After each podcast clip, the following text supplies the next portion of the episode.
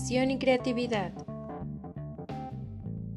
En psicología se estudia la imaginación y los procesos creativos de la mente humana.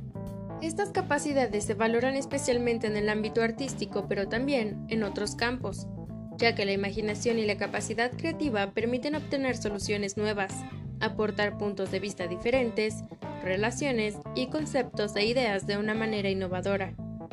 Estas características suponen un elemento positivo siempre que tienen un elemento adaptativo, no es simple invención. Todos los seres humanos tienen imaginación y creatividad, ya que se trata de una capacidad innata. A pesar de ello, se suele considerar que algunas personas son más imaginativas y creativas. Esta capacidad se puede entrenar y mejorar mediante la estimulación. La imaginación y la creatividad no son la misma cosa. La creatividad lleva los mecanismos de la imaginación a otro plano. Para mí la creatividad es el proceso de tener ideas originales que tengan valor. Y para ti, ¿Cuál es? La imaginación puede ser totalmente interior, se puede ser imaginativo durante todo el día sin que nadie se dé cuenta, pero nunca dirías que una persona es creativa si nunca ha hecho nada. Para ser creativo tienes que hacer algo.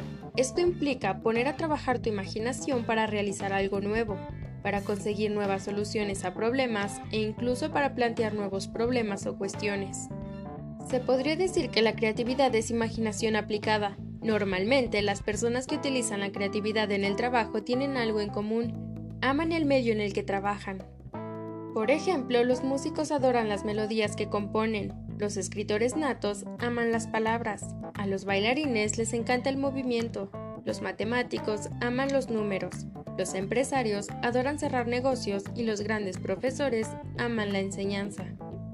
Por esta razón, las personas que fundamentalmente aman lo que hacen no piensan en ellos como si fuera un trabajo en el sentido habitual de la palabra. Lo hacen porque quieren y porque al hacerlo están en su elemento. A lo largo de cualquier trabajo creativo pueden darse frustraciones, problemas y callejones sin salida. Conozco a personas admirablemente creativas a las que en algunas partes del proceso se les hacen difíciles y muy desesperantes pero siempre hay un momento de verdadero placer, así como un profundo sentimiento de satisfacción cuando sabes que has acertado. La imaginación es el comienzo de la creación. Imaginas lo que deseas, harás lo que imaginas y finalmente creas lo que quieras.